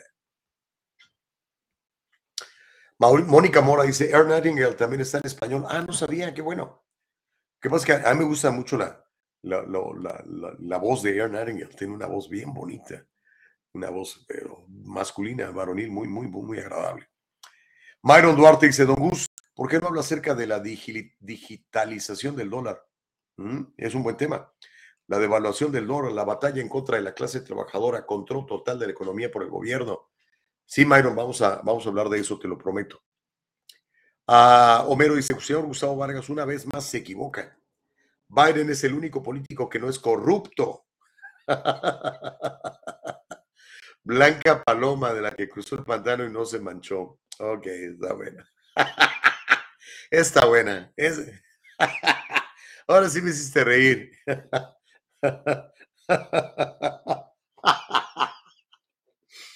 Ok. Ay, Dios mío, me sacaste la risa, mi querido eh, Homero. Ah, Myron, vamos a tener a Manuel Ramos, nuestro buen amigo Manuel Ramos.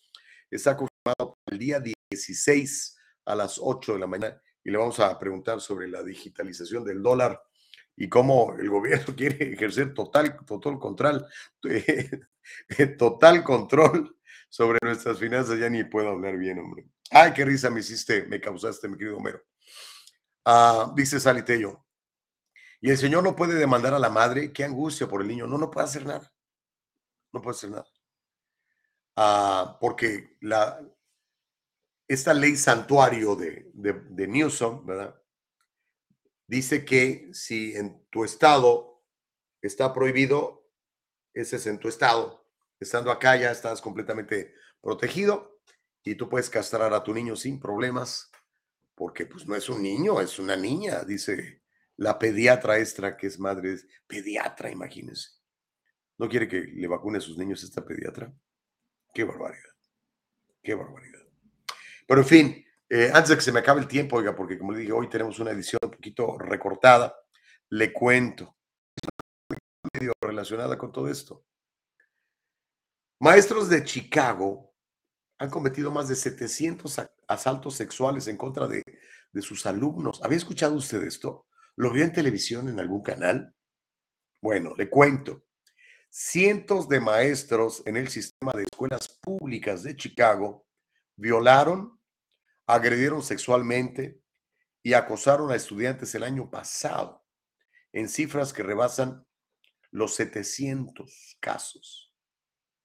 Según un informe publicado por la Oficina del Inspector General de las Escuelas Públicas de Chicago, el año escolar 2021-2022 vio 772 investigaciones. ¿Cuántas, Gustavo? 772 investigaciones a maestros por violar, agredir sexualmente o acicalar a los estudiantes. El famoso grooming.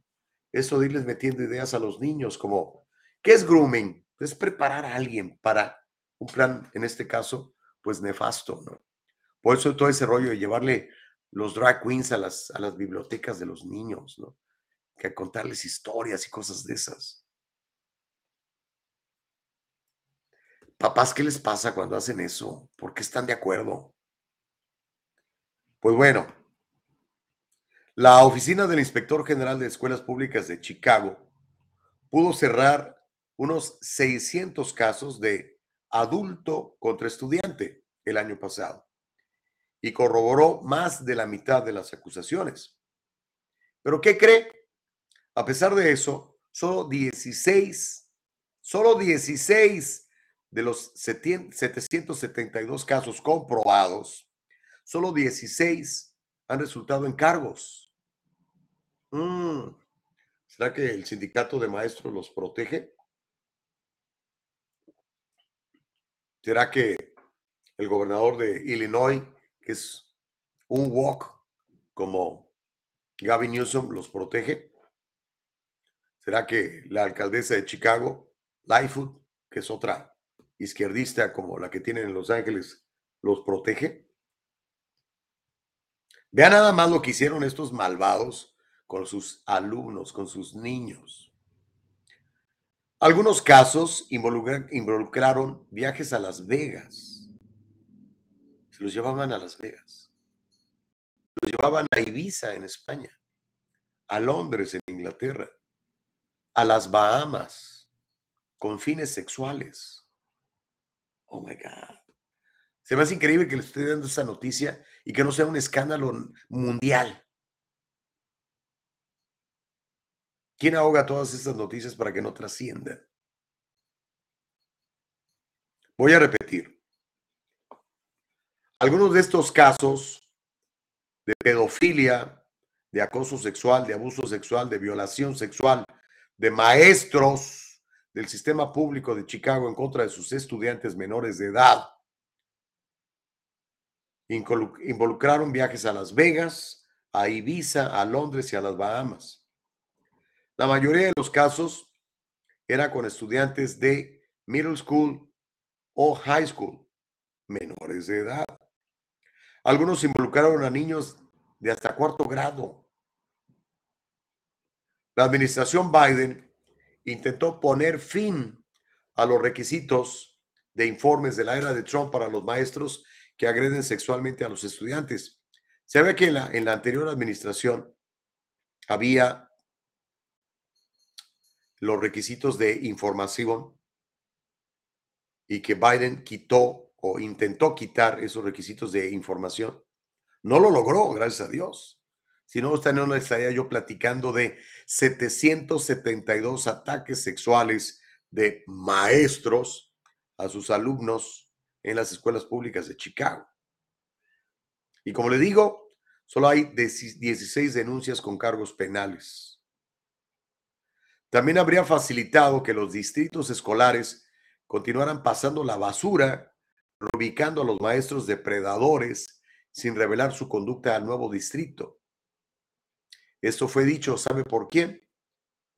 Por la ex secretaria de Educación, Betsy DeVos. Ya no es. Betsy era la secretaria de Educación cuando estaba Trump en el gobierno. Échese ese trompo a la uña. Quedé impactado cuando me enteré de esa información.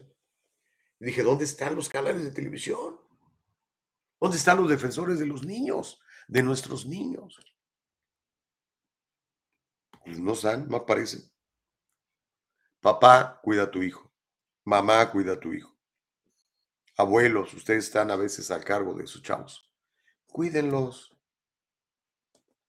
Explíquenles. Hey, nadie te puede tocar, aunque sea tu maestro sea tu maestra. ¿A dónde vas a ir? No, no, no, no, no. ¿Qué onda? Pero sabe que estos, estos delincuentes sexuales disfrazados de maestros, estos pedófilos disfrazados de maestros, saben muy bien cuál es el niño vulnerable. Un niño sólido no lo van a atacar porque los va a denunciar de inmediato.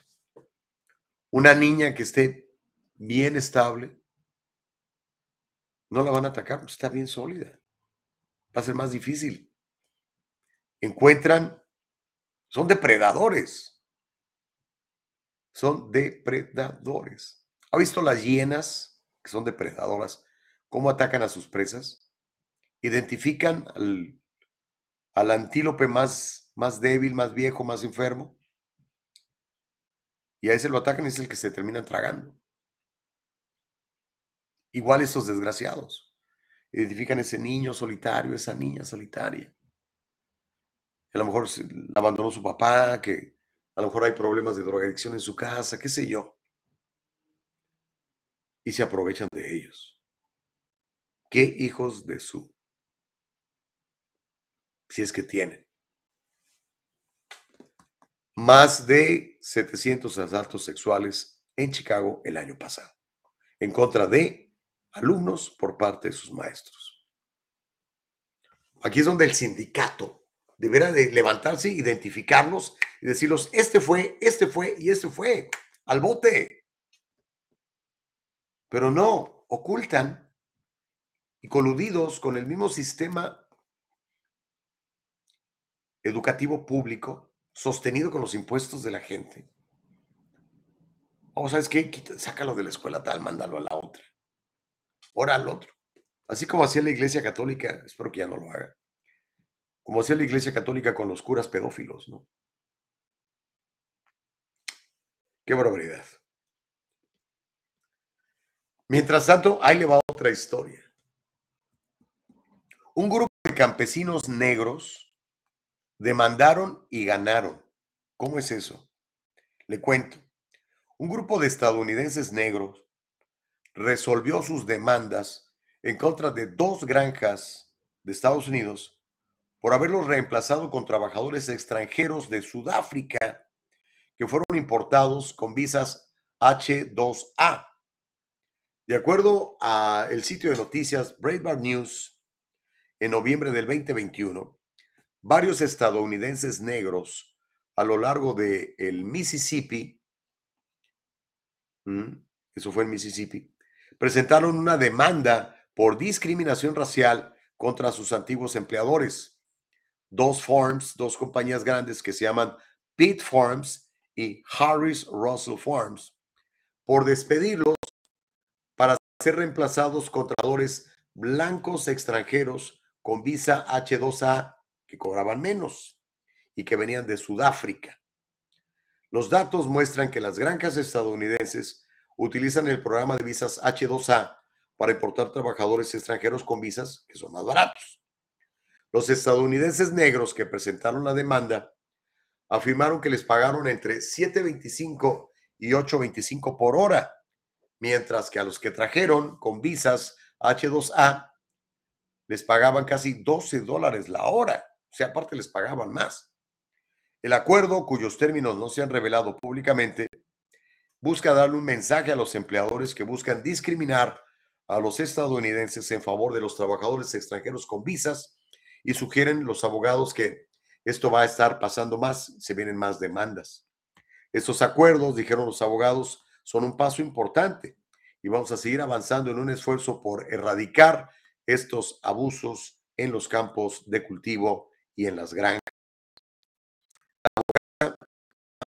Buhabib, así se llama, ¿eh? Buhabab, no, perdón, Buhabib, dijo que muchas otras granjas en el Mississippi están involucradas en estas prácticas ilegales y que se espera que se presenten más juicios contra quienes no pagan salarios justos a los trabajadores locales.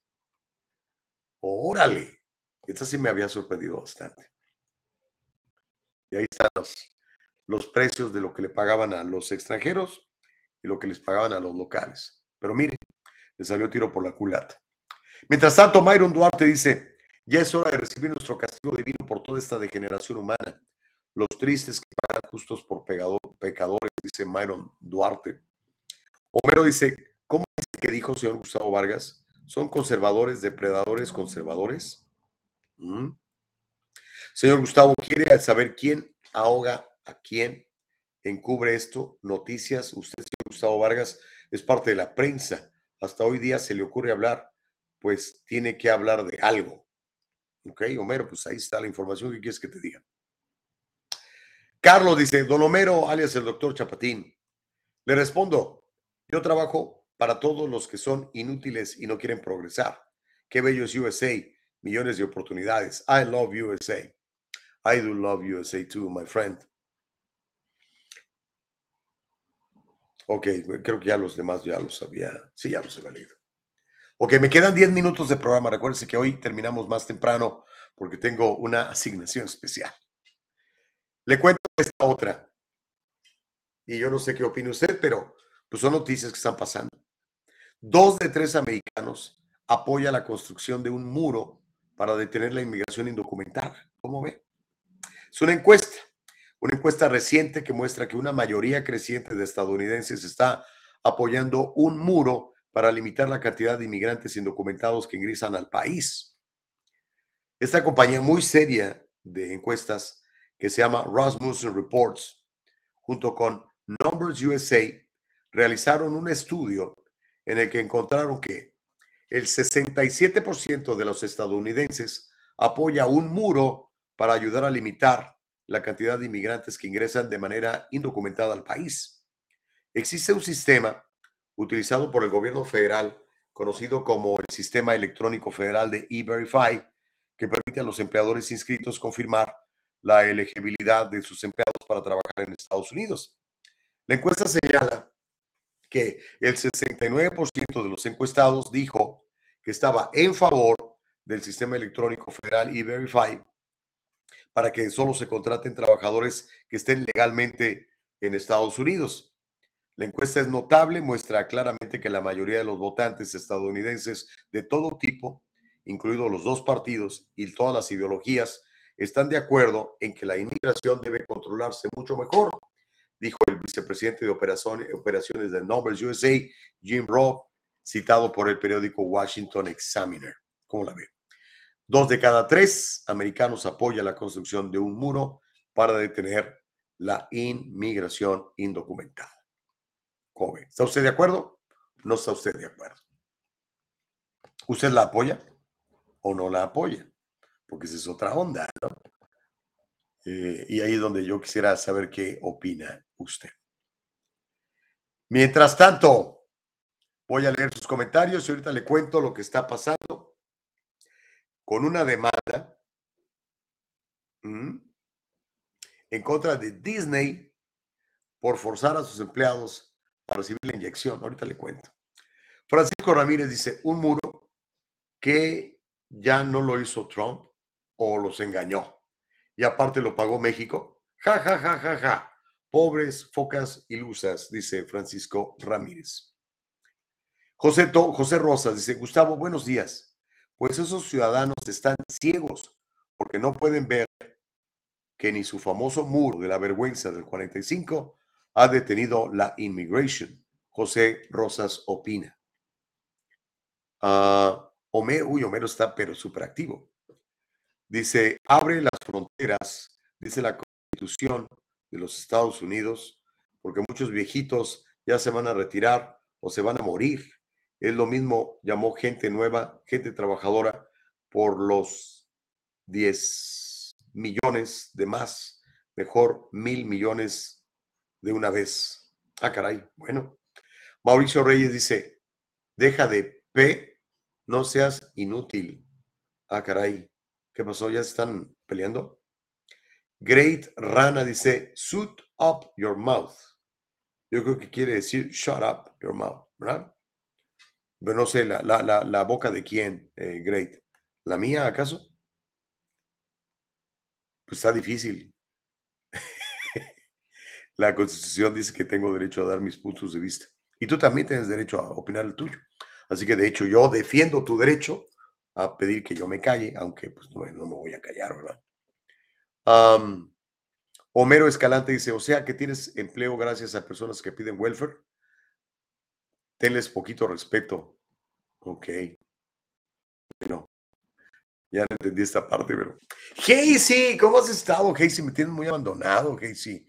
Tú y Juan Julio. ¿eh? Dice Casey, buenos días, bendiciones.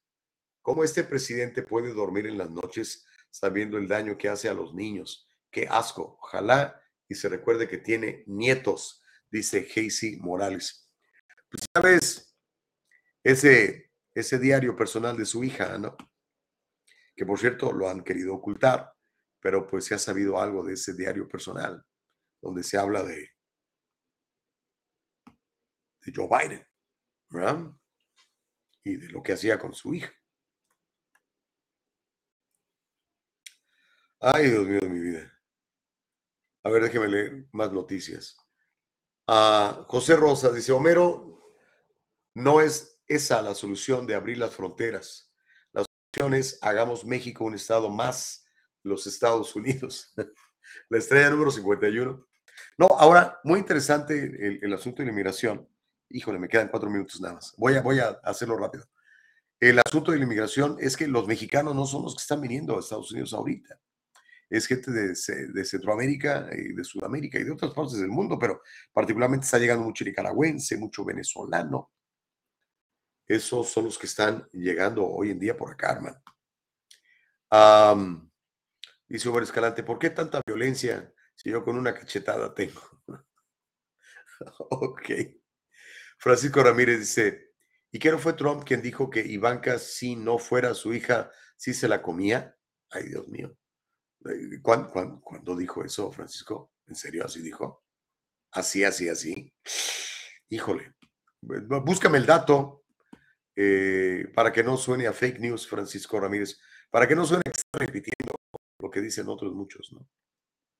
O, Homero le replica a José, dice, totalmente de acuerdo contigo, pero recuerda que todos venimos aquí, no neguemos ese derecho, pues es ir en contra de la Constitución. Ok.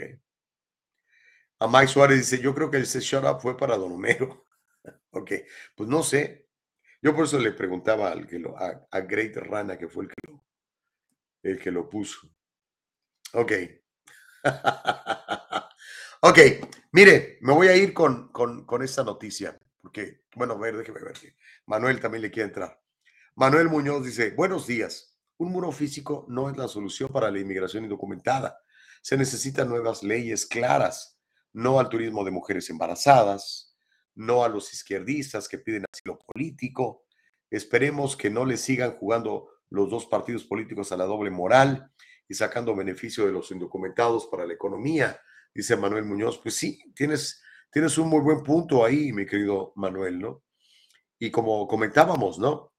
Hay mucha gente que tiene muchos años aquí esperando una reforma migratoria, portándose bien, trabajando, pagando impuestos, incluso muchos con, con empresas, con empresas que le dan empleo a, a, gente y todo lo demás, y se sienten que están siendo relegados por, por esos nuevos eh, inmigrantes, ¿no? Que están cruzando la frontera y que les dan, que les dan un permiso de trabajo, un permiso de trabajo que incluso en California les permitiría trabajar hasta, hasta como policías, porque ya ve la nueva ley de, de Newsom, ya no se requiere ser ciudadano de este país o incluso residente permanente con un permiso de trabajo, puede usted solicitar empleos en el condado, ¿no? Por ejemplo. Mauricio Reyes dice, ya regresen a su país, aquí ya estorban, inútiles. Ah, caray. ¿A, a quién les hablas, Mauricio? Uh, ¿Es para todos o es para un cierto grupo? Homero dice, sí, señor Gustavo, así dijo en un audio que Ivanka no fuera su hija porque estaba muy chiquitita si le prendía las veladoras. ¿En serio eso dijo? Bueno, eh, Francisco Ramírez me pone ahí un, un, este, un, un enlace de Google. Bueno, pues habrá que buscarlo. Y si dijo, pues qué mal, ¿no? Me parece que está terrible.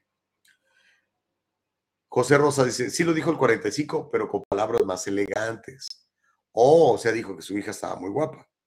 ¿O qué dijo? Porque lo que dicen que dijo es que se quería echar a su, a su hija. Es lo que me está diciendo Homero y, y Francisco. Son cosas muy distintas, ¿no? Pero en fin, no sé qué fue lo que dijo. Eh, y pues sí, que está muy guapa, es una ciudad muy bonita. No vamos a negar que no. Mauricio Reyes dice, los que critican a Homero, que se regresen a su país. Ah, yo pensé que era a todos. Entonces, nada más a los que critican a Homero, eso regresense a su país. Es la opinión de Mauricio Reyes. Chicos, eh, mañana, ya no me alcanzó a dar esta noticia, pero mañana le voy a contar. Están demandando a Disneyland porque dicen que obligó a sus empleados a inyectarse y que eso está muy mal. Le digo, se viene un montón de demandas con todo eso. Me tengo que ir antes, oiga, mañana, no, mañana no. El lunes regresamos de 7 a 9. Espero ya tener mi garganta mucho mejor. Deseo que tenga un fin de semana lleno de prosperidad. Le bendigo en el nombre de Jesucristo. Si no lo conoce, conózcalo. Es bien agradable. Le cambia a uno la vida completamente. Gracias, Nicole Castillo, por tu apoyo. Le seguimos eh, el lunes. Bendiciones para todos. Me tengo que ir. Bye. El diálogo libre está en vivo desde Facebook y YouTube. Si te lo perdiste o quieres volverlo a escuchar, entra a nuestra página de internet www.eldialogolibre.com. Todo el programa completo.